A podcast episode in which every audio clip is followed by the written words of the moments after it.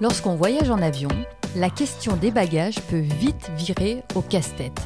Entre les interdictions de certains objets en cabine et les restrictions de poids ou de taille des bagages, c'est un voyage constant au pays des règles de transport des compagnies aériennes. Dans ce nouvel épisode, je vous propose de faire le point sur ce que vous pouvez emmener en soute ou en cabine et sur vos droits en cas de problème de bagages en avion.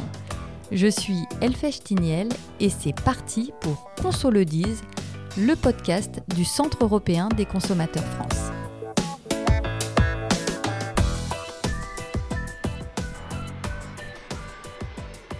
Pour faire une escapade, il faut que ça rentre dans le budget et dans l'agenda, mais pas seulement. Il faut aussi que votre valise cabine rentre tout court et en la matière, les compagnies aériennes ont chacune leurs exigences. Voilà un peu le problème. Il n'existe pas de réglementation européenne harmonisée sur les bagages en avion. Chaque compagnie peut fixer une limite de poids, de taille et une quantité de bagages à main autorisés. Et les règles sont souvent différentes d'une compagnie aérienne à une autre. Alors, pas le choix lorsque vous prenez l'avion, vous devez fouiller sur le site de la compagnie aérienne pour connaître par cœur ces règles de transport de bagages. Bon, il y a quand même des règles communes à toutes les compagnies. Ce sont les interdictions ou les restrictions de certains objets à bord de l'avion ou en soute. Les liquides inflammables, les objets explosifs comme les pétards, les bouteilles de gaz et certaines batteries d'appareils électroniques sont par exemple interdits.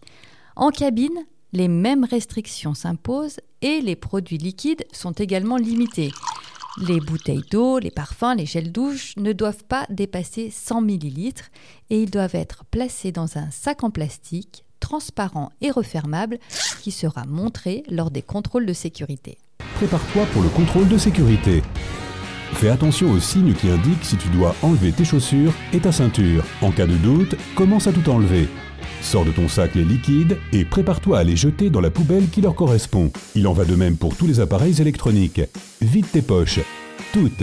N'oublie pas le stylo dans la poche de ta chemise. Le scanner corporel le détectera aussi. Si savoir quoi mettre dans sa valise est une chose, la retrouver intacte à l'aéroport d'arrivée en est une autre. Alors, pour faire le point sur toutes les règles à connaître sur les bagages en avion, je suis allée rencontrer une des juristes du CEC France, Camille Bertrand. Bonjour Camille. Bonjour Elfège. Camille, la question épineuse des bagages en avion commence dès la réservation d'un billet. Comment je peux savoir si le bagage est compris dans le prix du billet?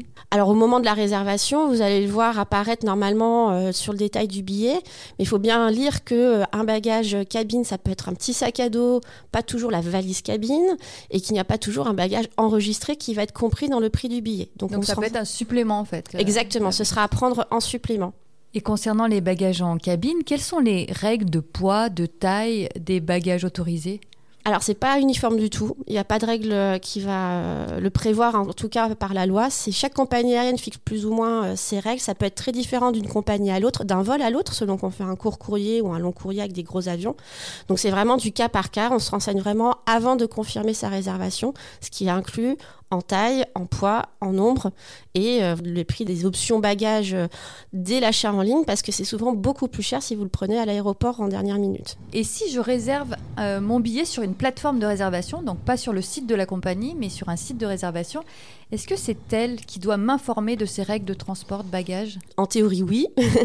Mais c'est vrai que euh, les compagnies aériennes ont tendance à changer euh, de temps en temps aussi leurs règles de bagages. Euh. Donc, idéalement, il faut quand même vérifier sur le site de la compagnie aérienne pour être sûr, sûr de ce qu'on peut transporter parce que finalement, c'est vraiment la compagnie qui vous transporte et pas la plateforme où vous avez réservé.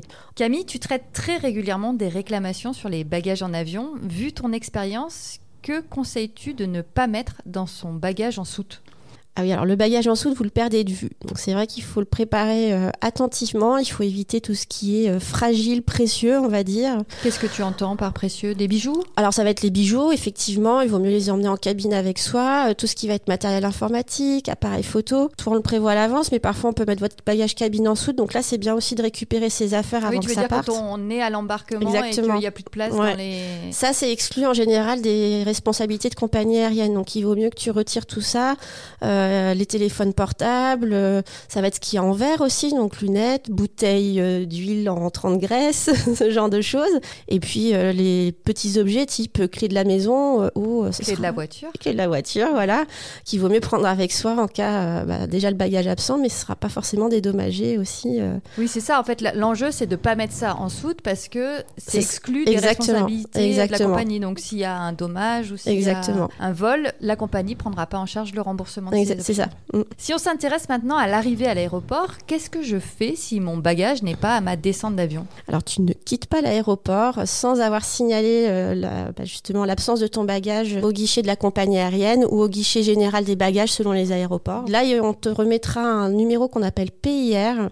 C'est le numéro euh, de, bah, de recherche du bagage dans un premier temps et ce sera aussi le numéro de réclamation. On l'obtient jamais après coup, donc il faut vraiment le faire à l'aéroport pour l'avoir. Et euh, on le garde précieusement surtout. Donc on garde ce numéro PIR. Et si je reçois euh, ma valise quelques jours après? Oui, voilà. Quand on reçoit sa valise un peu en retard, euh, ça permet de faire une réclamation bah, pour être dédommagé si on a eu des dépenses en attendant la valise. Quelles dépenses, par exemple? Une brosse à dents Oui, c'est ça. Alors on appelle ça la première nécessité, mais ça va être vraiment bah, la, base, on va dire, pour tenir quelques jours. Donc produits d'hygiène, quelques vêtements. Mais il faut rester quand même raisonnable sur, sur les dépenses. Hein. Et j'ai un délai pour euh, faire cette réclamation à la compagnie aérienne Ah oui, alors effectivement, tu as 21 jours après la réception du bagage pour faire cette réclamation. Donc idéalement par formulaire sur le site de la compagnie aérienne. En général, c'est traité un peu plus vite. En joignant toutes les factures Exactement. Il faudra vraiment envoyer toutes les factures. Donc il faut bien avoir les tickets de caisse et factures. Attention, tout ce qui est... Euh, euh, les tickets de carte bleue ou le relevé bancaire, ça ne compte pas parce qu'il n'y a pas le détail des articles. Donc c'est vraiment ticket de caisse, facture. Et scénario catastrophe, je reçois jamais mon bagage. Qu'est-ce que je peux faire là? Normalement, on considère qu'il est perdu au bout de 21 jours. Donc là, pareil, tu devras faire une réclamation euh, pour euh, bah, détailler ce qu'il y avait dans ta valise et tout ce qu'il y avait dans ma valise? Ouais, et la valise elle-même d'ailleurs. Avec les tickets de caisse. Donc là, voilà, il faut ah. prouver la valeur de ce qu'il y avait dedans. et ah donc, avec les tickets de caisse, euh, facture. Alors effectivement, les achats sur Internet, c'est parfois plus facile de retrouver la trace.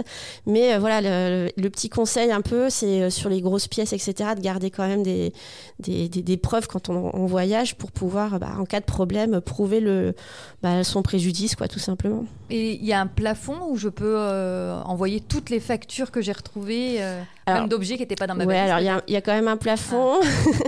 Euh, la réglementation qui est internationale pour le coup fixe un plafond environ de 1500 euros par passager. Donc c'est pas par bagage que tu voyages avec 3-4 bagages, ça changera rien. Ce sera vraiment par passager. Mhm.